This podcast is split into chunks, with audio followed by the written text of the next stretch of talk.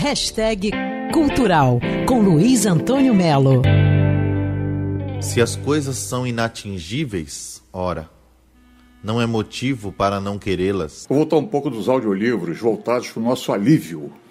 Chamo até de autoajuda, mas eu acho pejorativo esse título. Por exemplo, é o caso do Alquimista, do Paulo Coelho. O Alquimista é o livro que mais vendeu na história da literatura brasileira. E não é à toa, não, hein?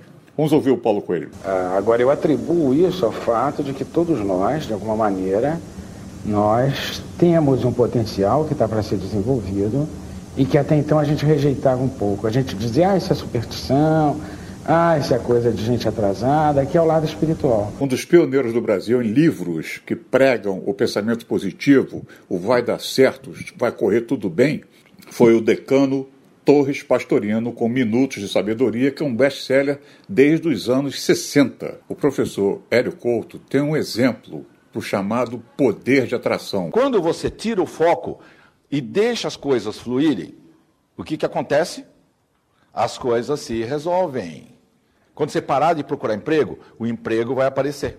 Enquanto tiver ansiedade, não aparece. Dinheiro, capital, negócio, cliente. Enquanto você ficar desesperado para ter cliente, não terá cliente. Chama efeito Zenão. Você está colapsando aquilo sem parar. Você paralisou o processo. Desfoca, solta, o cliente vem. Não se preocupa com isso. Faz seu trabalho e pronto. Audiolivros sobre psicologia quântica, pensamento positivo, vida melhor estão de graça no YouTube. Luiz Antônio Melo para Band News FM. Quer ouvir essa coluna novamente? É só procurar nas plataformas de streaming de áudio. Conheça mais dos podcasts da Band News FM Rio.